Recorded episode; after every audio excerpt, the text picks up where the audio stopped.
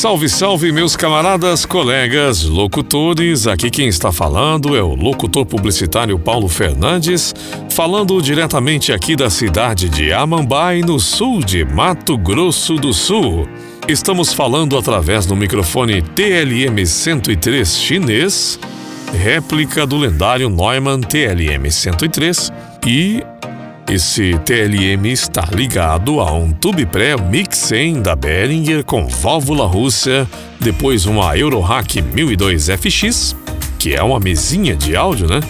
E depois dela, dentro do nosso computador, uma placa da M Audio, a chamada Audio File 192.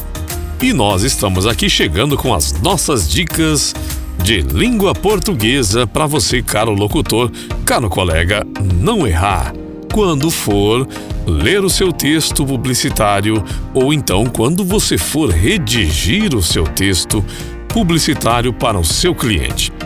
Erros comuns na fala e na escrita, né?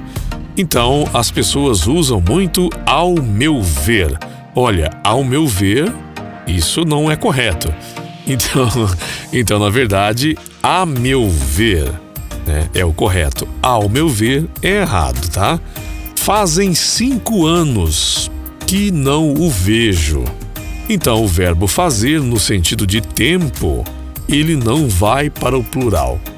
O correto seria faz cinco anos. Né? Faz cinco anos que não o vejo. Chegou a duas horas.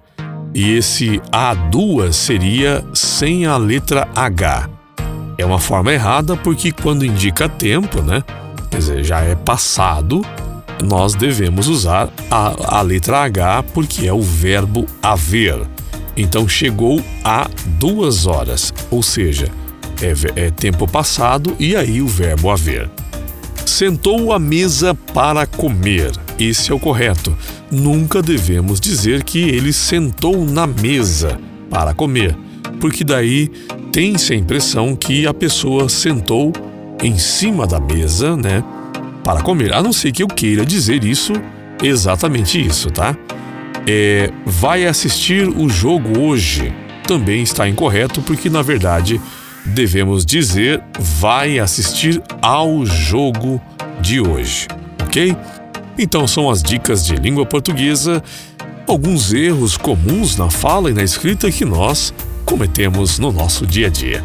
Beleza? Fica aí a dica então do locutor Paulo Fernandes. Forte abraço para todos vocês.